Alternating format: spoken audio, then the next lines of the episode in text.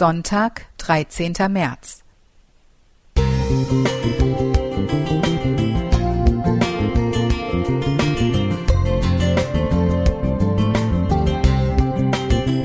Ein kleiner Lichtblick für den Tag.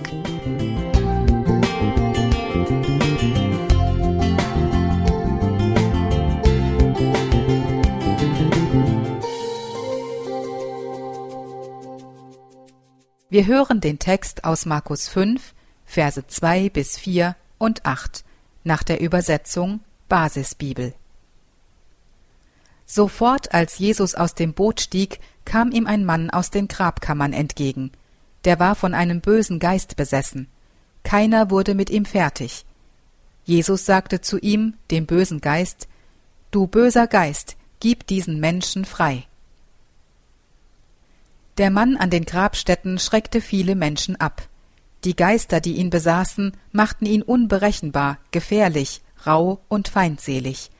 Nichts konnte ihn bändigen oder zur Ruhe bringen, er wurde Tag und Nacht gequält, gejagt und in den Wahnsinn getrieben.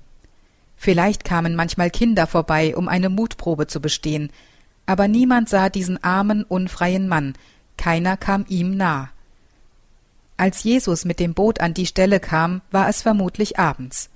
In der Dämmerung lief der Mann auf ihn zu, getrieben von den Geistern. Eine Szene, in der ich ungern stecken würde. Statt das Weite zu suchen, wich Jesus nicht zurück, sondern hielt der Begegnung stand. Durch sein Wort wurde der Mann befreit, und das hatte Konsequenzen.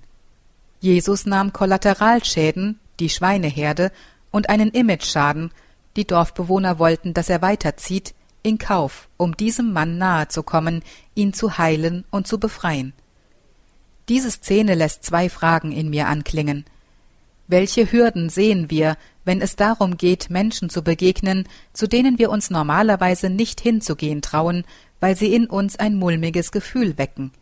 Fürchten wir Kollateralschäden, unangenehme Umstände, die damit einhergehen würden, oder Imageschäden? Fragen wie Mit dem gibst du dich ab? Jesus zeigt uns, dass für ihn die Begegnung mit dem Menschen und sein Heilwerden an erster Stelle stehen. Ein anderer Gedanke ist, welche Seiten in dir versteckst du, die du für so unberührbar hältst, dass niemand sie aushalten würde? Jesus lässt sich auch von unseren dunkelsten Wesenszügen nicht abschrecken, sondern begegnet uns genau an diesen Stellen, in diesen Momenten. Er möchte und kann uns befreien und heil werden lassen. Lasst uns also den Mut finden, Jesus unsere dunkelsten Seiten zu zeigen und sie von ihm erhellen zu lassen. Jessica Schuldka Musik